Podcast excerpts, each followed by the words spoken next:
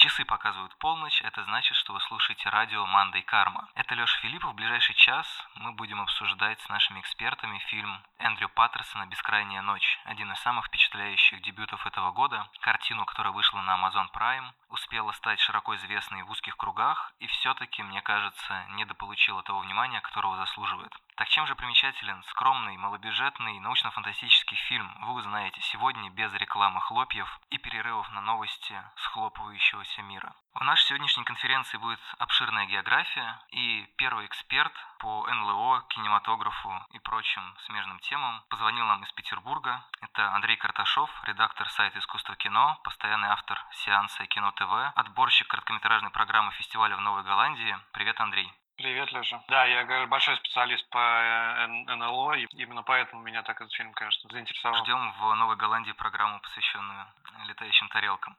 Инопланетным на самом... На самом деле я хотел спросить сразу про звук, про вот этот странный звук, который мы слышим в фильме, и вообще про звук в фильмах, и особенно в фильмах, вызывающих тревогу. Как ты думаешь, как он работает в картине, почему вообще он нас так завораживает? Но это звук раздается как бы с другой стороны, мне кажется, немножко с какой-то обратной стороны мира, да, откуда-то из, из небытия, с другой стороны. И, в принципе, это довольно характерная такая вещь для хорроров, на самом деле. Ну, не, не то чтобы хоррор, тот фильм, о котором мы говорим, «Бескрайняя ночь», да, это sci-fi, но имеется в виду фильмы, которые вызывают тревогу, вот твои а, формулировки, да, и неудивительно, потому что кино, искусство аудиовизуальное, но понятно, что большая часть впечатлений у нас э, визуальные. В принципе, мы больше склонны доверять тому, что мы видим, а не тому, что мы слышим. И как бы вот этот звук, отделенный от э, своего источника, источника которого мы не видим, он э, по определению является тревожным. И это вот в хоррорах очень часто делалось еще с э, ну, классической эпохи, когда звук только появился, и вот в старых э, фильмах ужасов голливудских инструмент применялся активно. Есть тут знаменитый случай, например, фильма Cat People, да, люди-кошки, студии РКО, который турнер снял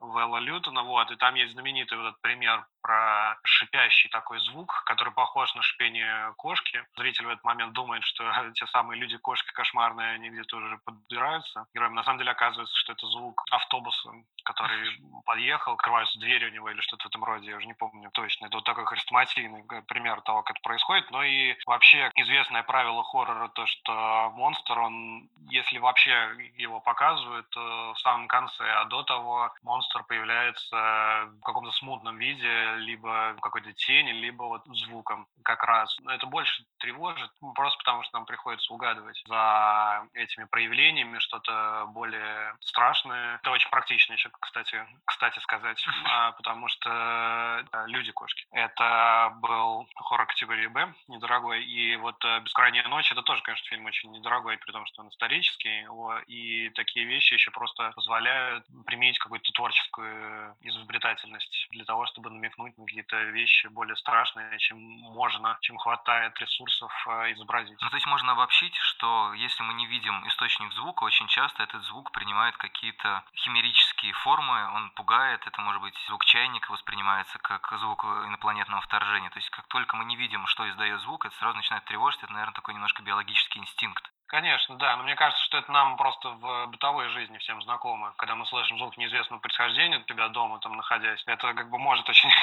очень сильно напрячь его. Тут, в общем, то же самое. Кроме того, это как бы вообще, именно для кино еще важная вещь, потому что это все-таки действительно как бы мы нацелены на восприятие вот именно визуального канала информации. Еще известная такая линия рассуждений, связанная с авторитетом, который есть у звука. Про это Мишель Шон писал, французский киновед о том, что это звук, отделенный от тела, он воспринимается как некоторая инстанция какая-то грандиозная, авторитетная или еще какая-то. Он приводит пример, вот то, что волшебники страны Оз, это обман, когда мы слышим голос, потом оказывается, что это человек за занавеской. Хотел еще заметить то, что действительно, с одной стороны, кино вроде как визуальное искусство и аудиальное, но тем не менее такое ощущение, что фильм «Бескрайняя ночь» можно смотреть как аудиоспектакль, потому что в нем очень многое дано на откуп нашей фантазии. Там есть несколько центральных монологов, когда мы воображаем себе что-то страшное, ну или даже в диалогах, когда звонит девушка и говорит, что у нее над крышей что-то есть. То есть, в принципе, если там ничего и не было бы показано, возможно, это было бы немножечко страшнее, чем есть на самом деле. С другой стороны, еще больше мы бы сбивались и думали, а есть ли там что-то вообще.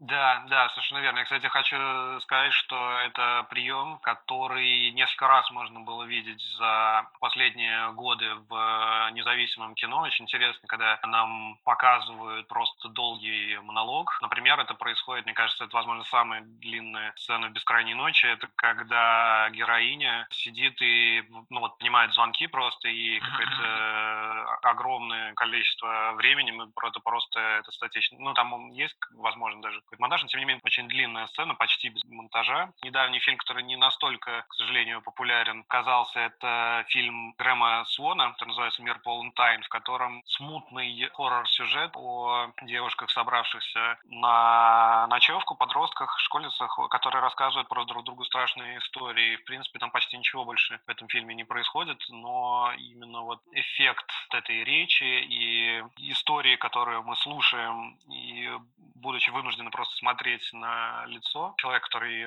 рассказывает, он очень похож на то, что происходит в «Бескрайней ночи», и тоже по-своему весьма эффективен. Кстати, да, мы несколько раз упоминали этот фильм, но, к сожалению, он пока вообще нигде не доступен, поэтому в основном люди, которые слышат «Мандай Карма», расстраиваются, что его так и нельзя посмотреть, потому что слава потихонечку его просачивается куда-то верхние слои зрительской атмосферы был на Blu-ray недавно релиз, и поэтому, может быть, можно надеяться, что скоро и появится э, возможность его посмотреть на VOD. Ну вот и оптимистичные новости на наших частотах. Переходя к теме НЛО, раз мы так борзо это заявили, мне кажется, любопытно, почему вообще, как тебе кажется, эта тема всплыла в этом фильме, особенно в разрезе 50-х и явной стилизации под сумеречную зону, как минимум в некоторой проступающей и исчезающей рамке фильма. Тут еще у меня один референс есть. Мне кажется, интересно заметить то, насколько атмосфера этого фильма, вообще время, место действия и атмосфера его похожа на восьмой эпизод третьего сезона Twin Peaks, который вот один из самых знаменитых, где происходит там взрыв. Там э, тоже вот есть сцена в Нью-Мексико в 50-е про школьников, которые после занятий идут по такому очень похожему городку, и дальше начинают происходить какие-то фантастические события, в том числе связанные и со звуком. Там тоже радиостанция присутствует присутствует. Это, я думаю, не случайно. Вообще 50-е годы, послевоенное время, Нью-Мексико — это место, где проводились э, ядерные испытания американские. Это время, которое очень, вообще само по себе очень тревожное. Впервые отчетливо так проявилось такое явление, как какое-то недоверие к каким-то официальным нарративам.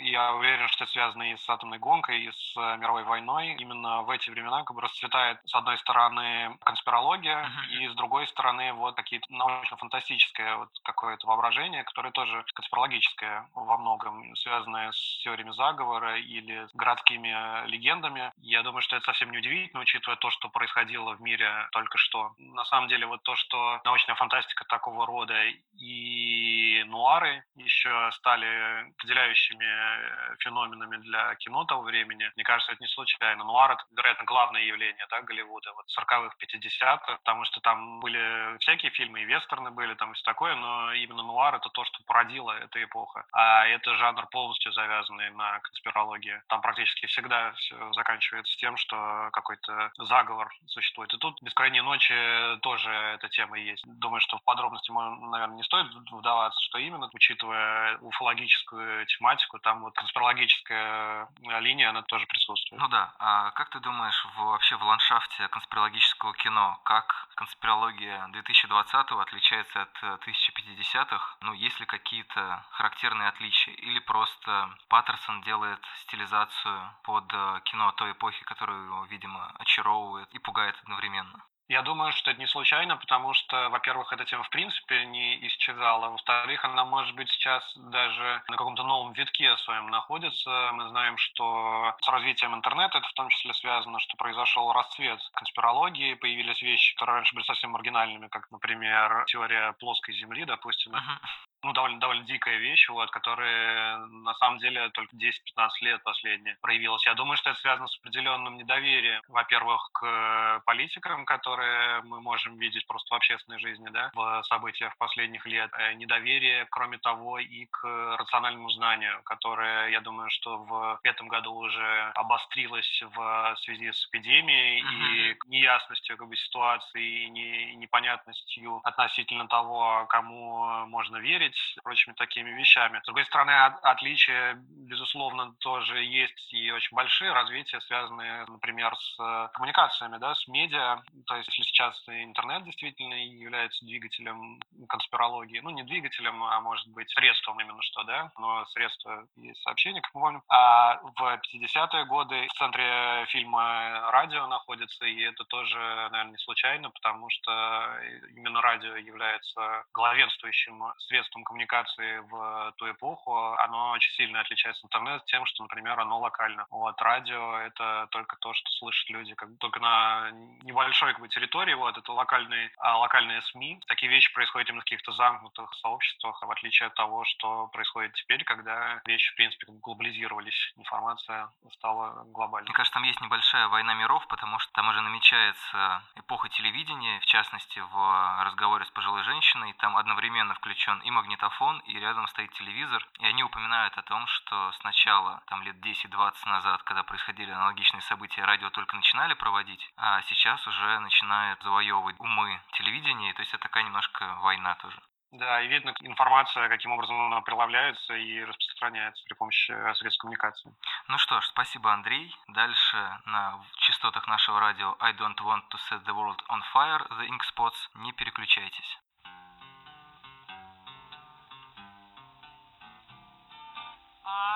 Don't want to set the world on fire. my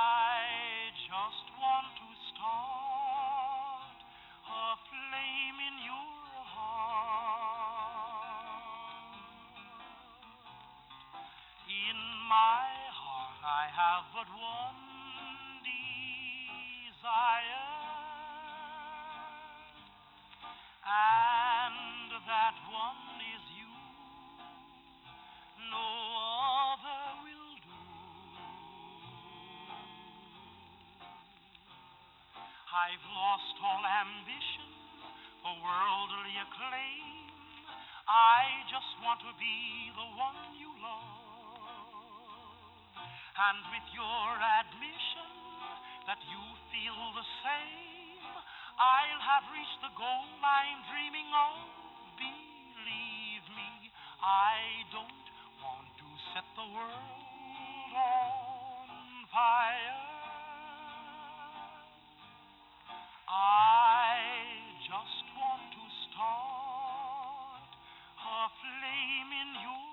Heart.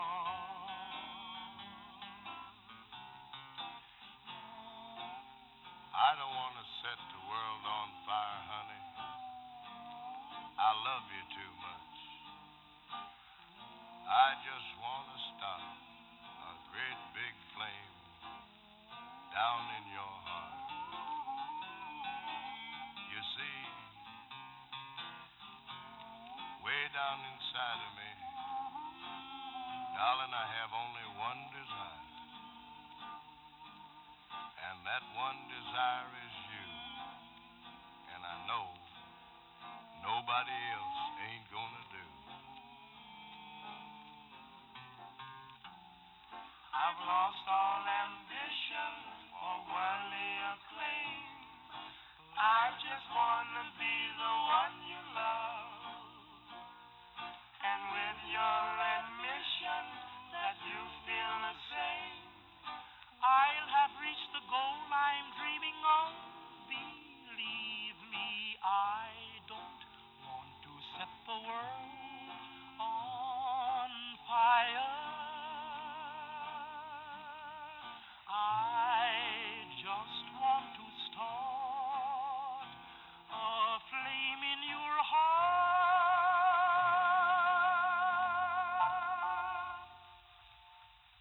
Это была оптимистичная баллада «I don't want to set the world in fire». Мы продолжаем обсуждать художественную картину «Бескрайняя ночь». Один из самых интересных дебютов этого года и последних лет. Очень примечательную картину, напомню. Также не сказал об этом в начале. Если вы еще не догадались по предыдущему разговору, то подкаст содержит спойлеры. Будьте осторожны, переключитесь на другое радио, потом вернитесь к нам или посмотрите фильм и переслушайте его в записи. Мы уже поговорили про конспирологию, поэтому, наверное, стоит опустить наш летающий зонд немножко пониже и погрузиться все-таки в мифологию неопознанных летающих объектов. И в этом нам сейчас поможет Настасья Горбачевская, ведущая телеграм-канала «Киноводство», поклонница хоррора, ценительница секретных материалов по обе стороны экрана, а также авторка хоррор-портала Русароса. Привет, Настя. Привет, привет. А еще специально я оплачиваю регистрацию на сайте Муфон. Расскажи про это. Это самый старый уфологический сайт, э, где все выкладывают всякие видосы, которые проходят все-таки некоторую модерацию перед тем, как появиться там. И там сводка, значит, кто где, когда видел НЛО, где-то фотографии, где-то видео, сообщения и все такое прочее. И, в общем, чтобы получать еще больше контента, я даже плачу за как бы членство и участие в этой организации. Да, привет, я Настя, я хочу верить, как-то так. Они заставляют заставляют участников и участниц делиться своим контентом. То есть мало того, что ты платишь, ты еще обязана выкладывать с какой-то регулярностью фотографии, которые ты увидела. Нет, нет, этого нет, но, видимо, у меня в голове есть э, маленькая надежда, что когда нас захватят, вот этих вот людей, которые платили уфологам, бездельникам, возьмут и спасут, в общем, и пощадят. Эти деньги шли в фонд инопланетян, поэтому вы защищены. Я считаю так, да. Я узнал из газет, что в этом году тема НЛО особенно горяча, и вроде как даже есть, наконец-то, документальная съемка неопознанного летающего объекта. Как ты думаешь, связаны ли как-то эти две вещи «Бескрайняя ночь» и какое-то настроение в информационном поле? Я долго об этом думала. На самом деле, видео это старый. Просто сейчас они думали-думали и решили признать, что это все-таки неопознанный летающий объект. То есть все пытались опознать, сколько там, 10 лет. Тут решили, что все-таки не опознали. Мне кажется, это в чем-то пересекается и с темой фильма, и с темой настроения, что есть какая-то тоска по необъяснимому, грубо говоря, сейчас, последние 10 лет со смартфонами и так далее, пропало какое-то таинство, грубо говоря, снежного человека, еще кого-то, ну то есть это все как-то очень быстро разрушается, а в те же 90-е, когда были популярны мои любимые секретные материалы, это таинство жило и передавалось. И вот мне кажется, «Бескрайняя ночь» отражает какую-то тоску. Я не люблю вот эти вот все пассажи, что у нас какое-то бездуховное время без веры, но просто сейчас вокруг такой караул и цирк с конями, что, конечно, не до этого. И вот в «Бескрайней ночи» очень здорово показано это, какая-то вот нехватка чего-то, ну не то что волшебного, но вот то, во что можно, не обязательно, но можно и хотелось бы поверить. Мне так видится. Ну, то есть, если я правильно понимаю, то, возможно, «Бескрайняя ночь» сочетает два популярных настроения, ну, они популярны с какой-то периодичностью. Это, во-первых, некоторая тоска по старому, ну, условно говоря, по аналоговым вещам, по старому радио. Не какие-то презренные подкасты, а вот э, человек сидит в нормальной рубке, никто его не слушает, ну, но тем не менее он работает. Почему презренный подкаст? Извини, что я тебя перебил. Мне кажется, что, собственно, в самом начале фильма Фэй Эверетт записывают первый подкаст, когда вот они идут и разговаривают. Разве это не подкаст? Ну, кстати, да, возможно, это исторический момент. Но, с другой стороны, это связано еще с паранойей. Очевидно, что ну, есть определенные периоды взлета популярности всяких теорий заговора, и пришельцы прилетают не просто так. Ну, да, ну даже если они действительно, там, не знаю, посещают нас э, с какой-то периодичностью, это как-то особенно накладывается внимание к этому. Даже вот спецслужбы готовы что-то расшифровать, потому что явно есть какой-то дискомфорт, и хочется вернуться, с одной стороны, к чему-то как будто бы знакомому, причем обычно знакомому тому, что мы не пережили. А с другой стороны, поверить, что есть какой-то высший замысел, и если не проклятые президенты, то хотя бы, не знаю, разум из космоса способен что-то про нас понять и что-то с нами сделать, желательно хорошее. Слушай, ну отчасти это работает иногда, особенно если брать там американскую историю и все их истории с НЛО и так далее, это работает наоборот. Если мы в это верим, допустим, когда что-то происходит, наоборот, ничего не рассказывают. Когда вбрасывают пришельцев и НЛО, это чтобы хоть как-то развеселить людей и отвлечь от чего-то другого, что происходит на самом деле. Поэтому, мне кажется, здесь еще могло работать, что в сегодняшней, мягко скажем, тревожной атмосфере, типа подбросить НЛО, это наоборот сместить ракурс взгляда на что-то другое, отвлечь просто. Ну, то есть отвлечь внимание, условно говоря, от выборов, протестов и так далее. Ну, вроде того, да. Раз мы говорим про НЛО, наверное, принципиально еще в какое место они прилетают. Очевидно, что Кали-Юга это место не совсем случайное для такого визита. Ну да, там на самом деле, если оглянуться на реальную историю, а я так думаю, что в фильме-то много всего прочитано, подготовлено и всего прочего, место прям горячее. Я так понимаю, что там вторая половина 50-х годов. В 55 году появилась так называемая зона 51, которая всех ужасно долго нервировала, и там, по-моему, только в конце 80-х или даже в 90-х годах они сказали, что это действительно секретный полигон. До этого это просто была закрытая какая-то военная зона. Мгм. Но, естественно, там все бесконечно видели тарелки. А до вот 55 года и этой самой зоны 51, которая, ну, Каюги не существует, но это тоже там где-то все рядом, Невада и все прочее. В Нью-Мексико в 47 году оттуда отчасти все и началось, потому что был так называемый Розвельский инцидент э, в городе Розвелл. Это одна из самых масштабных конспирологических теорий, из-за которой потом, как снежный ком, все остальные пошли. Собственно, в этом самом Нью-Мексико, который, как я понимаю, рядом с Каюгой. Нет,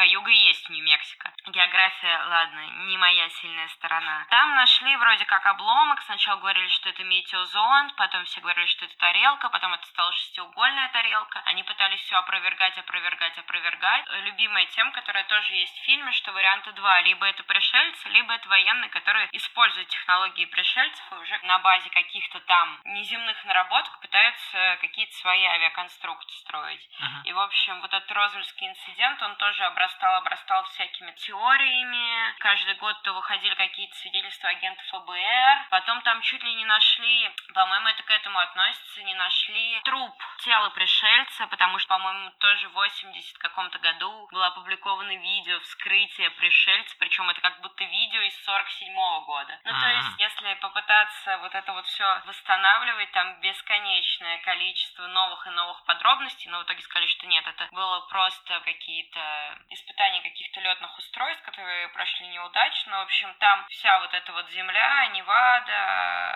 Аризона, Нью-Мексико, оно все прям пропитано этим флером НЛО. В общем, чуть-чуть копнуть, и все безумнее и безумнее. Да-да-да. А Если возвращаться к кино, как ты думаешь, насколько «Бескрайняя ночь» вписывается в некоторый, скажем так, корпус фильмов, посвященных инопланетянам, паранойи, войне миров, вторжению похитителей тел и так далее? Я пытаюсь вспомнить масштабные эти фильмы. Всякая та же «Война миров». Это все было уже какое-то открытое столкновение, какая-то враждебная сила. А «Бескрайняя ночь», она как и, скажем, третий контакт близкой степени. Это какое-то вот чудо этого контакта. Это то, что я вот, к сожалению, еще не посмотрела, но вроде на ОК уже вышел спектакль э, Воропаева «Уфо». Мгм. Я была на читке этого спектакля, где там вербатим и так далее, он зачитывает реальные истории людей, которые вроде как испытали контакты, и там сквозила какая-то вот невраждебность, не то, что они нас завоюют. Они все пытались описать какое-то одно и то же чувство какого-то, понятно, неземного, волшебного контакта, что это вот какой-то особенный опыт, как ты любишь говорить.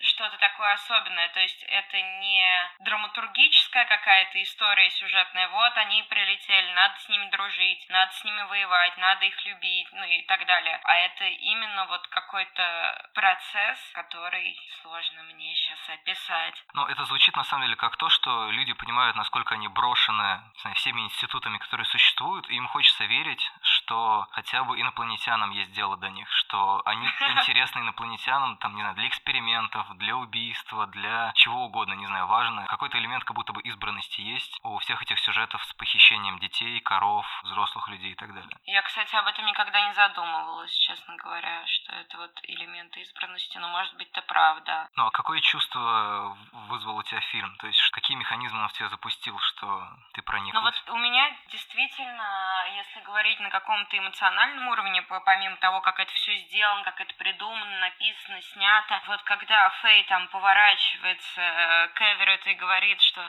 там что-то в небе, я понимаю, что у меня просто все сердце сжимается, и мне прям так трепетно, и я как-то эту ситуацию проецирую, особенно учесть, что я в деревне сейчас, в деревне смотрела этот фильм, и когда у тебя действительно вот эта темная бескрайняя ночь, ты представляешь, что что-то вдруг в небе, в общем, как-то меня это все очень сильно завораживает. Ну, действительно хочется верить. Это всегда. Может быть, есть какие-то недостатки у этой картины? Ну, нет, недостатки это не у меня, это надо с кем-то э, еще обсудить, потому что перед подкастом, собственно, я решила пересмотреть фильм, и я подумала, ну ладно, я там помотаю, как-то вспомню чистое ощущение, и я опять не смогла от него оторваться. То есть я его посмотрела первый раз, на следующий день я его тут же пересмотрела еще раз, и вот сейчас я его посмотрела третий раз, и во-первых, я поняла, что когда я первый раз смотрела, у меня была какая-то нарушена немножко география пространства, но это уже вопрос моего восприятия. А во-вторых, уже третий раз я смотрю его как первый, реально. Магия кино. Магия кино. Мне кажется, я такая у тебя в эфире восторженная психопатка, которая сидит С тремя кошками. с тремя кошками, с шапочкой из фольги, подписана на муфон, и такая, «А, это такое кино, там что-то в небе, вы знаете, мне сердечко трепещет. Ну, в общем, на самом деле все так и есть, но мне кажется, странно это звучит немножечко так. Мне тоже слепается этот фильм во что-то такое очень цельное, трудно выцепить. Чтобы не, не звучать банально, что еще можно интересное в нем зацепить? Не, ну слушай, там довольно классные герои, классные их противопоставления. Вот когда вчера пересматривала, там все время есть еще такая параллель, что Эверетт все время врет, а Фэй все время говорит правду. И у них там все время, она там спрашивает, зачем ты наврал? Я не наврал, я то-то, то-то. А потом он ей говорит, типа, а ты опять сказала правду. Ну, то есть какая-то вот их пристройка к жизни, и вот полярность отчасти персонажей, тоже очень круто прослеживается. Мне вообще понравилось, как простроены их отношения, потому что вроде они там коллеги, друзья, еще что-то, но все вокруг как-то улыбается там эта подружка, и как-то это все очень симпатично, но опять же в таких полутонах, но все равно есть какое-то помимо вот этого что-то там в небе, есть еще один пласт развития их отношений. Там очень забавно в самом начале момент, они выходят из этого спортивного зала, и она там стоит с этой своей аппаратурой, что-то у него спрашивают, а рядом стоят девочки, все смотрят на него, что-то перешептываются, хихикают, потом опять смотрят на него и что-то комментируют. То есть он такой прям видный там ведущий Каюги. Ну, есть ощущение, что он выглядит как старшеклассник, и поэтому сам факт общения с ним такой очень интригующий, а все подруги, знакомые, родственницы героини, когда видят, что рядом мальчик, они сразу такие, ага, это не случайно. То есть какой-то такой очень бытовой момент. Она в самом начале кому-то звонит одному, второму, третьему, слышали ли они эти странные звуки. И одна из девушек ей говорит, почему ты не позвонишь Эверетту, он всегда рад, когда ты звонишь. Ну, то есть это тоже какая-то такая абсолютно в проброс сказанная фраза, но очень объемным делает вот это вот их какое-то сотрудничество и общение, мне так показалось. Я просто это увидел как стеснение, именно то, что вот он типа такой старший, еще и на радио работает, и она как-то себя, не знаю, у меня ощущение, что у них есть там несколько лет разницы, поэтому, возможно, она стесняется. Да-да-да, он точно старше, это сто процентов. Я думала, что он не старшеклассник, а уже вот должен быть там на первом-втором курсе, а вот она как раз заканчивает школу. Да, по-моему, она говорит, что ей 16, поэтому, наверное, все-таки она старшеклассница, а он непонятно кто. То есть он хочет уехать, и она хочет уехать. Вообще вот этот мотив, что мы хотим уехать, он как будто бы немножко рифмуется с летающей тарелкой, которая заберет. Ну, то есть она заберет, правда, не в Нью-Йорк, не в Ну да. Калифорнию, не в мир. Радио там выделил какой-то конкретный город, где происходит весь движ. Он просто сказал, на западное побережье хочу. Да, точно. В качестве заключения мне интересно, что ты думаешь про вот эту рамку, которая там периодически всплывает, телевизионную и радийную. У меня, кстати, вчера появилась такая совсем э, завиральная мета-теория. Из-за того, что город Каюга, Каюга — это, собственно, студия Серлинга, который снимал «Сумеречную зону». Мгм. Города Каюги не существует. И у меня появилась завиральная теория, что если бы люди внутри сумеречной зоны включили телевизор, они бы увидели театр Парадокс. Интересно, у меня была схожая версия, но мне кажется, что инопланетяне в этой истории это мы, зрители и слушатели, потому что для нас вот эта жизнь, которая там показана, совершенно не в пятидесятническом стиле, ну, вот это движение камеры, 10 минут проехать Мгм. через весь город, очевидно, что технически это было невозможно в 50-е. Но при этом вот этот какой-то взгляд именно в той эпохе, он позволяет это движение сделать. Но когда появляется рамка, Мгм. это либо радио, либо телевидение, она, во-первых, изменяет голоса очень сильно, и поэтому афроамериканец, который звонит, у него меняется голос. Он как такой типичный белый мужчина, дозвонившийся на радио. И, соответственно, меняется монтаж, меняются ракурсы, все превращается немножко в такую мыльную оперу или даже в хороший а, по тем временам сериал типа «Сумеречные зоны». То есть, мне кажется, это очень интересно, насколько мы а, отчуждаемся от э, людей, которые жили в то время, воспринимая их как персонажей какого-то произведения. Ну да, наверное, в этом тоже что-то есть. Тогда куда мы их забираем? Мы же их забрали тогда в конце. Ну, в историю. То есть они продолжают жить в нашей памяти, просто как измененные. О, Фигуры себя. Они продолжают жить в нашей памяти, да. Как это мило. Ну что ж, на этой милой ноте нам пора прощаться. Это была Настя из э, поселка Энергетик со своим энергичным спичем про конспирологию НЛО и сумеречную зону. А мы продолжаем путешествие по волнам Манды и Карма. Сейчас вы услышите композицию Лесли Гор «Sunshine, Lollipops and Rainbows». Sunshine,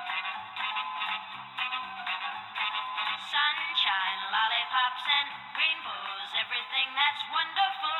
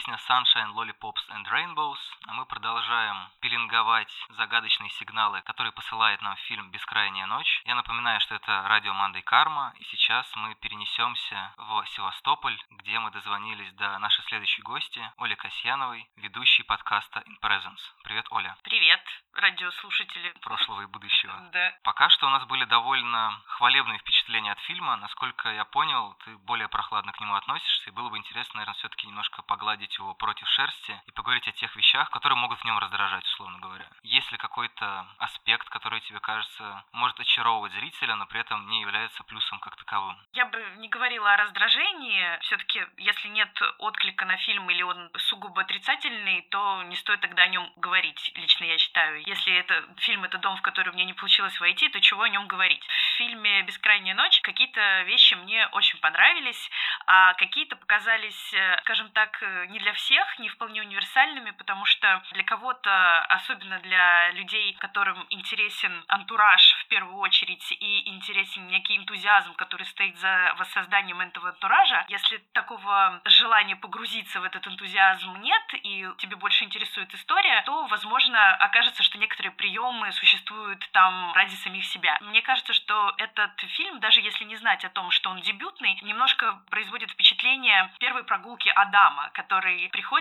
и называет известные вещи с трепетом первооткрывателя. О, там, способности медиума. О, мы можем там пересекать телевидение и реальность. О, мы можем там рассказывать историю в пересказе. О, мы можем делать проезды камерой. И сам восторг от возможности делать все эти вещи настолько режиссера и команду вдохновляет, что ты или присоединяешься к этому, или признаешь, что в некоторых местах этот э, восторг самоценен, приемы не ложатся на историю. Вот, например, этот э, проезд такой замечательный, э, самый длинный. Мой любимый. Твой любимый, да.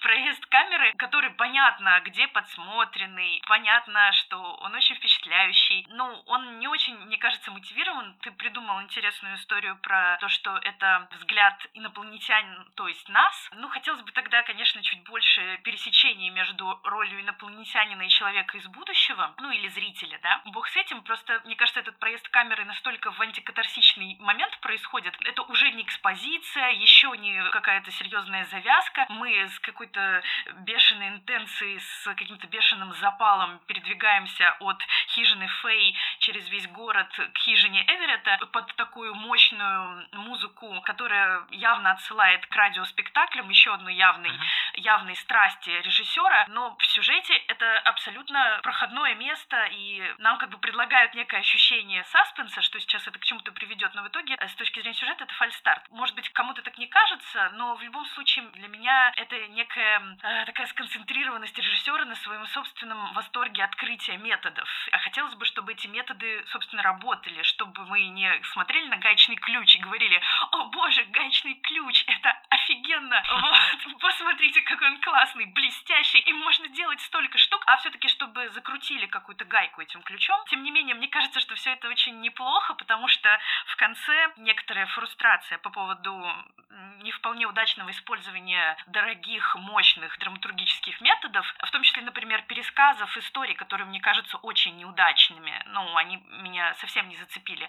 Но это, допустим, это вкусовщина, не будем. То есть это слишком отдельный большой разговор, как работает пересказанная история. Ну так вот, сама по себе эта фрустрация интересно обыгрывается в финале, потому что э, когда мы видим настоящую летающую тарелку, которая нарисована на мощном современном CGI компоненте, ну то есть вот у нас до этого было вот это все залипание на кнопочки, на ленточки, на микрофончики, на старую аппаратуру, да, значит, все это для нас такая диковинка, все это у нас такой музей из прошлого, а здесь мы видим, собственно, эту презренную современность, которая делает офигенные киношные вещи на самом деле, потому что, ну, тарелка выглядит как настоящая, и после этого ограниченного мира кажется каким-то неожиданным прорывом в бесконечность. В этот момент я четко почувствовала, что я живу не в настоящем, а именно в будущем. И это интересное вообще ощущение, которое, в принципе, сопровождает очень часто сейчас. Мы живем в будущем. Мы не ассоциируем нашу точку как настоящее, хотя с физической точки зрения это точка сейчас. А мы как будто бы все еще живем в головах э, людей из аналоговой эпохи, которые охреневают от того, что их э, самые смелые заветы и предвосхищения по поводу айфонов, каких-то телефонов и скоростных поездов, они вот, они, собственно, осуществились. И весь этот фетишизм, который до этого происходит, ну, в этот момент как-то даже дополнительно круто срабатывает. То есть, если сами эти по себе разговоры были, ну, опять вот эти разговоры, опять какая-то ретроспективность такая слишком форсированная, то здесь, uh-huh. наоборот, кажется, такой откат в то, что, господи, будущее, вот это цветущее, оно действительно наступило, и никакие ни инопланетяне не захватили планету в лихорадку космической эпохи, люди много этого боялись, ни красные какие-то, да, которым на самом деле плевать-то нам было, ни американцы не взорвали, да, скажем так, Восточный блок. Никто ни до кого не докопался, и все худо-бедно дожили до этого будущего. И это на самом деле удивительно, и от этого возникает ощущение какого-то странного, абсурдного оптимизма. Я понимаю, что это очень субъективное чтение или вчитывание даже, но мой любимый момент в этом фильме это, безусловно, появление тарелки. Для этих персонажей это что-то ирреальное, и чисто с визуальной точки зрения, что-то, что невозможно представить. А для нас это уже то, что можно легко нарисовать, и что вообще технически не кажется пугающим и таким уж каким-то экзотическим. И в этом есть какой-то интересный раз разворот привычной темы. То есть это как будто высадка 2020 года в 1950-х. Ну да, да, да, есть какое-то такое ощущение, и хотя нам в целом сейчас свойственно презирать современность, у нас не такие тяжелые отношения, ну вот у меня тяжелые uh-huh. отношения, по-моему, у людей, которые фетишизируют прошлое, тоже явно, наверное, создатель фильма к таким людям относится, судя по тому, что он избрал в качестве медиумов. И тем не менее, вот такой неожиданный разворот э, происходит. Я хотел бы немножко отмотать в середине сцены, когда ты сказала про этот пролет камеры, что вот он понятно где подсмотрен. А, во-первых, хотел бы заметить, что мне кажется, как раз очень обаятельно эта сцена выглядит за счет того, что я в этот момент думал о том, что очевидно, что камера в 50-й так не смогла бы. В этих редких сценках, где мы видим синюю рябь телевизора,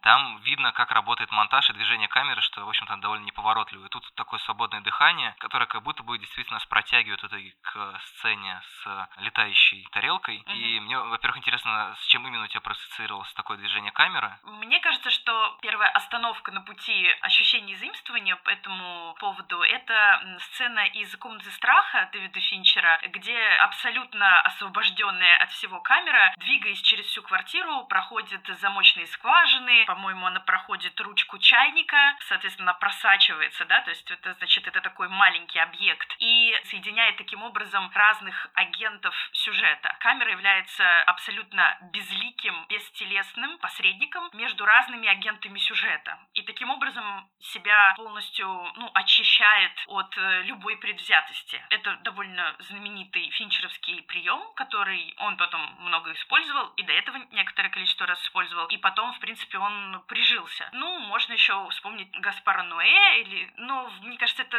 совсем другая история. То, что придумал Ноэ с вот этим движением души, не откалиброванным, пьяным, это другая идея. Просто мне кажется, что в «Бескрайней ночи» хотелось создать вот это очень плавное, очень совершенное, очень технологичное, как будто бы это архангел какой-то, да, плывет, вот такое движение, но оно время от времени там немножечко не справляется с этим, Там подрагивает камера периодически. Даже когда Фэй говорит, принимает вызовы, там в некоторых местах камера так немножко дергается в бок, как будто рука устала, и так, так. Ну да, а когда происходит этот разбег и пролет, действительно же довольно технически сложная вещь. Там, например, есть одно решение, которое мне вообще не очень понятно. То есть это действительно какое-то такое всесильное движение, очень мощное, очень быстрое, ничему не подвластное, но потом там появляется забор на пути, и она начинает облетать забор. Там вот в заборе есть дырка или дверь, и камера вот так вот в дверь этого забора проходит. Хотя ни- ничего, казалось бы, не стоит пройти дальше настолько же прямой, убедительной линии, которая она шла до этого. Ну ничего, кроме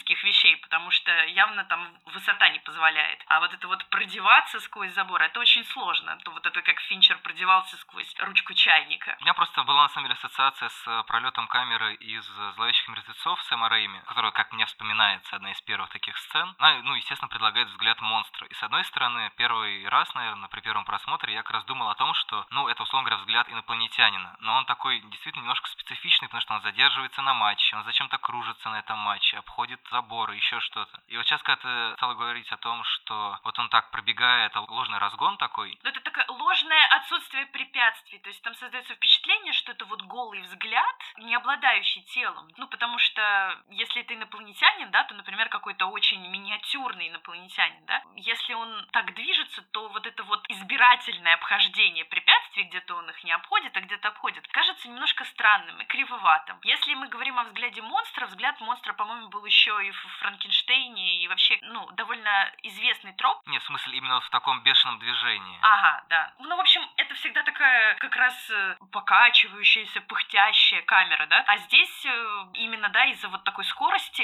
и отсутствия тряски большую часть времени, кажется, что это такая действительно аэродинамичная вещь. То есть это действительно такая крохотная тарелка или вот такой вот абсолютный взгляд, голый взгляд. Поэтому я о Финчере вспомнила, потому что вот голый взгляд — это абсолютно такая финчеровская тема. Я тоже как раз хотел привести в пример, возможно, маленькую летающую тарелку, потому что когда она показывает большую, там же несколько маленьких летает рядом. Это как будто в телестудии несколько камер, которые там одна сверху так наезжает, другая где-то сбоку стоит. Но еще у меня возникла ассоциация, сейчас когда ты описывала энергетику фильма, то, что вот он протягивает, но при этом вроде как не разгоняется еще событие, что это немножко похоже на движение тока, потому что что соединяет комнатку, где принимают звонки, и радиорубку? Ну, некоторое подобие проводов, наверное. Они, наверное, как-то специфически прокладывались. Странно, почему они прокладывались через школу, тут я сразу признаю слабое место своей теории. Для меня это ощущение разгона происходит именно в этот момент, потому что нам дают определенную интригу, типа что-то над домом, потому что уже был этот звонок. И потом переходит сюжет, и мы переходим вместе с камерой в э, рубку к Эверету, который еще не подозревает, какое дерьмо его ждет, с чем он столкнется, что ему сейчас позвонят и так далее. И это вот такой своего рода разгон, как э, показывают в мультфильмах, когда по проводу бежит электрическая искра. Она все время так немножко болтается из стороны в сторону, и там вот эта погрешность немножко есть. Но это все из э, серии додумок, конечно, просто можно любую красивую метафору сюда присобачить. Просто для меня, может быть, за счет музыки это работает именно как такой разгон, что вот сейчас и после этого уже идет все остальное. Да, что-то случится. Музыка очень избыточная, да. Обычно, если это сделано в тему, и она к чему-то ведет, или наоборот, где совсем нет никакой тяги к саспенсу, и музыка играет на контрасте, как избыточная, как у братьев Севди, например, в «Неограненных алмазах». Это очень круто, и то, что он использует э, вот эти тревожные звуки радиотеатра, которые напрямую вызывают какие-то эмоции, а иногда работают не прямо на эмоции, а пытаются изобразить там звукоподражательные какие-то звуки сюжета, это само по себе очень круто. Просто, по-моему, они, они здесь потому, что это круто. Они не для какой-то цели, а потому что это круто. И как и многое в этом фильме. Здесь, мне кажется, все просто полито таким счастьем от возможности снять фильм. Ну, то есть ты думаешь, что просто Эндрю Паттерсон пижон? Да, да. И если хочется разделить такой энтузиазм вместе с режиссером, то вообще очень рекомендую дорогим радиослушателям этот фильм. Если, в общем, такие адамические чувства вам не очень сейчас в тему, ну, каких-то четких месседжей не ждите и не рассчитывайте на них. Ну что ж, мне кажется, что на этой характеристике мы можем заканчивать. Спасибо, Оля. А следом звучит песня Билла Хейли and His Comets «Shake, Rattle and Roll».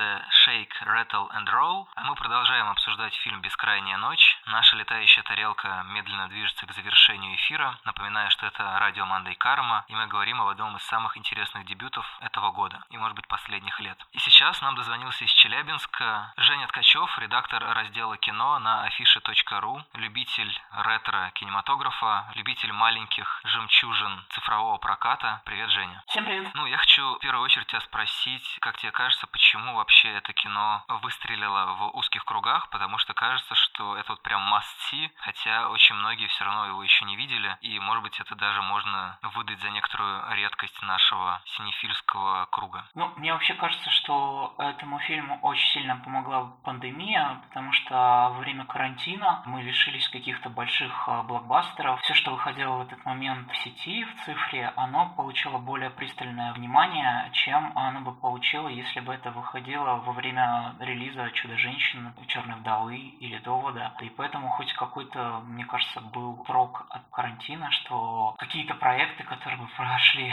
незаметно, наоборот, выстрелили гораздо сильнее. Помимо ситуации за окном, какие-то, не знаю, настроения, какой-то интерес к эпохе, стилизации или жанру, насколько тебе кажется, повлияли на сарафанное радио вокруг фильма? Это та сумеречная зона, которую мы заслужили, да, потому что сейчас вышел уже второй сезон официальная сумеречная зона, да, которую курирует Джордан Пил, да, и многие ей очень недовольны. А мне кажется, что Вас Найт, да, это вот та классная сумеречная зона, которую все ждали. То есть не просто сумеречная зона, да, какое-то ее переосмысление, а диалог с ней, не просто стилизация, попытка выстроить связь с sci-fi 50-х, 60-х годов и проапдейтить его для сегодняшнего дня с теми вопросами, которые нас сегодня занимают, потому что несмотря на то, что это, конечно же, стилизация, да, там есть масса всего, два, я даже не сказал, не масса всего, ну, масса всего, но и вот два таких а, социальных комментария, которые, конечно, очень остро звучат из сегодняшнего дня. Что это за комментарии? Ты упомянул «Сумеречную зону», и как будто бы вот эта ретро-оболочка, она позволяет этот фильм воспринимать в некотором вне политическом ключе, вне социальном. И если коротко пересказать сюжет, там над городом Гаюга, да, который находится в штате Нью-Мексико, замечено НЛО, и вот радиоведущий Эверетт, который играет Джей Горовец, да, он ждет от слушателей звонков, да, и до него дозванивается один человек, бывший военный, солдат, который оказывается ликвидатором крушения летающей тарелки в Розуэле. Господи, мы миллион раз, да, слышали такие истории про Розуэлл и такой исхоженный троп, это было и в секретных материалах, и даже был фильм под названием а, «Розуэлл» со звездой Твин Пикса Кайлом Маклахланом, да. Никто, ну, по крайней мере, я не видел, чтобы эту историю поворачивали так, чтобы в ней появился еще и расовый подтекст, потому что бывший военный, который зовут Билли, и который звонит Эверетту, он рассказывает свою историю, что они были, были ликвидаторами вот крушения тарелки, и этот э, эпизод для Билли и его сослуживцев бесследно не прошел. Все они слегли с какой-то неизвестной болезнью. Неожиданно нам сообщают, что Билли не просто солдат, да, он афроамериканец. И на, зачи... на зачистку территории принципиально отправили афроамериканцев и мексиканцев, потому что, ну, кто их будет слушать. И мне кажется, что это могло бы, наверное, прозвучать в классической сумеречной зоне, да, рода Стерлинга. Но мне кажется, что из сегодняшнего а, дня это звучит еще более актуально, потому что представить, ну, такое в Twilight Zone, да, я не припомню, чтобы там сильно, среди того, что я видел, да, поднимался расовый вопрос. Допустим, я не так давно посмотрел The Best of лучших серий «Сумеречной зоны», да, 50-х, 60-х годов. Там, конечно, про какую-то широкую репрезентацию вообще говорить нет смысла, потому что понятен набор героев, набор тем, и там нет высокой инклюзии, которая, собственно, появляется в «Бесконечной ночи», потому что она сделана из сегодняшнего дня, да, а второй социальный комментарий запрятан в истории женщины, которой Эверетт едет домой и которая уже слушает воочию, да, там ей оказывается пожилая женщина, Мейбл Бланш и большого количества старорежимных фантастических триллеров, типа «Люди тени» с, опять же, звездой Твин Пикса Шерлин Фен и Эрик Робертсон. У нее был контакт с пришельцами, да, а только они похитили не ее, да, а ее маленького сына. Когда Мейбл начала про это рассказывать, ей никто не поверил, потому что, ну, кто поверит матери-одиночке? Сразу приходит на ум кейс героини Джиллин Джелли, да, из подмены. Все они посчитали, что она тронулась умом, да, и сама убила своего ребенка. А второй тоже социальный комментарий, который запрятан в эту историю. Но понятно, что социальный комментарий – это не сама суть истории, потому что история, мне кажется, немножко про другое. Я бы еще добавил такой момент, что там акцентируется внимание, что команда, которая приехала в Каюгу играть в баскетбол, что там много коренных американцев, и тоже есть такой момент, не знаю чего, ну типа особого отношения, хотя там и указывалось на то, что скорее они выше и сильнее, и поэтому, значит, против них будет сложнее играть, хотя тот счет, который нам показывали в фильме, был в пользу хозяев. А, но я бы сюда еще добавил, мне, честно говоря, вообще название Каюга ассоциируется с Кали-Юга, с каким-то мистическим действием очень важным. Это добавляло какого-то определенного тремора. Собственно, Кали-Юга — это одна из эпох в индуистском временном цикле, связанная с падением нравственности. Не знаю, можно ли это как-то серьезно подвязать к фильму, но вот это ощущение эпохи перемен, какого-то сдвига в фундаментальных пластах, у меня почему-то за счет вот этого названия, созвучности названий возникло. Это никак не связано с теми социальными комментариями, которые там могли бы быть, но тем не менее, учитывая связь фильма с двумя эпохами, сегодняшней и 50-х, и вот эти постоянные сегодняшние разговоры о некотором, не знаю, новом мире, новом взгляде, новой оптике, новой этике и так далее, вот это вот ощущение именно тектонического движения у меня почему-то возникало при просмотре фильма. И, наверное, здесь уместно перейти к трактовке ключевой фигуры этого фильма. Ты говорил, что у тебя есть четкое понимание, что такое летающая тарелка. Как? Это, это моя интерпретация, то есть каждый может придумать какую-то свою убедительную трактовку. А, но мне кажется, что одна из главных тем этого фильма, да, это то, что вот а, главные герои, это радиоведущий Эверетт и его приятельница, старшеклассница Фэй, да, которая играет Сьерра Маккормик, она работает телефонным оператором, да, они хотят покинуть свой дом, да, свалить Эверетт хочет перебраться в Нью-Йорк, а Фэй колледж. И несмотря на то, что ребята кайфуют от своей работы и хорошо разбираются в истории родного города, да, им очень тесно в этих своих родных пенатах, они чувствуют себя, ну, извините за каламбур, не в своей тарелке. Вот. И им интересно узнать, а, что находится там, за гранью, в том числе и за пределами города, и за пределами человеческой цивилизации. И в этом смысле для них то место, где они живут, оно уже превратилось в слишком предсказуемое да, пространство, такое же предсказуемое, как результат пятничного баскетбольного матча. Да, и вот, собственно, баскетбол в фильме это такой ритуал, в котором все расписано заранее. Да. Мне кажется, они от него немножко устали. Пришельцы, да, которые там прибывают на летающей тарелке, это вот, собственно, такой триггер, который говорит нам о том, что героям интересно покинуть пределы своего привычного мира и переместиться в другой. Поэтому для меня, конечно, Last Night — это coming of age story, да, история взросления и прощания с домом, потому что летающая тарелка, которая их забирает в конце, она как бы забирает их во взрослую жизнь. Они прощаются с домом, с детством и переходят в какое-то иное состояние возрастное, психологическое, да, и в этом смысле, конечно, мне не могли не вспомниться близкие контакты третьей степени Стивена Спилберга, да, где главный герой Рой Нири в исполнении Ричарда Дрейфуса, он готов был забраться на небо, лишь бы не быть дома, да, то есть в конце его тоже забирали пришельцы, которые забирали его в иные миры, да, и вот, собственно, то же самое вот происходит э, и с героями э, фильма, да, впереди их ждет какая-то неизвестность, да, как нас у всех ждет неизвестность, когда мы заканчиваем школу или поступаем в университет, да, и вступаем ну, в новый этап взрослой жизни, да. В этом смысле очень смешно. Для меня этот образ до конца не сформировался, но там очень интересно, что все ключевые герои, они носят очки. Вот, и там есть момент, когда Эверетт и Фэй выбегают на улицу, там встречают другую пару, и она тоже в очках. Все четверо в очках. Вот, и мне кажется, что это такая, возможно, метафора того, что вот они... Ну, короче, их оптика была ограничена.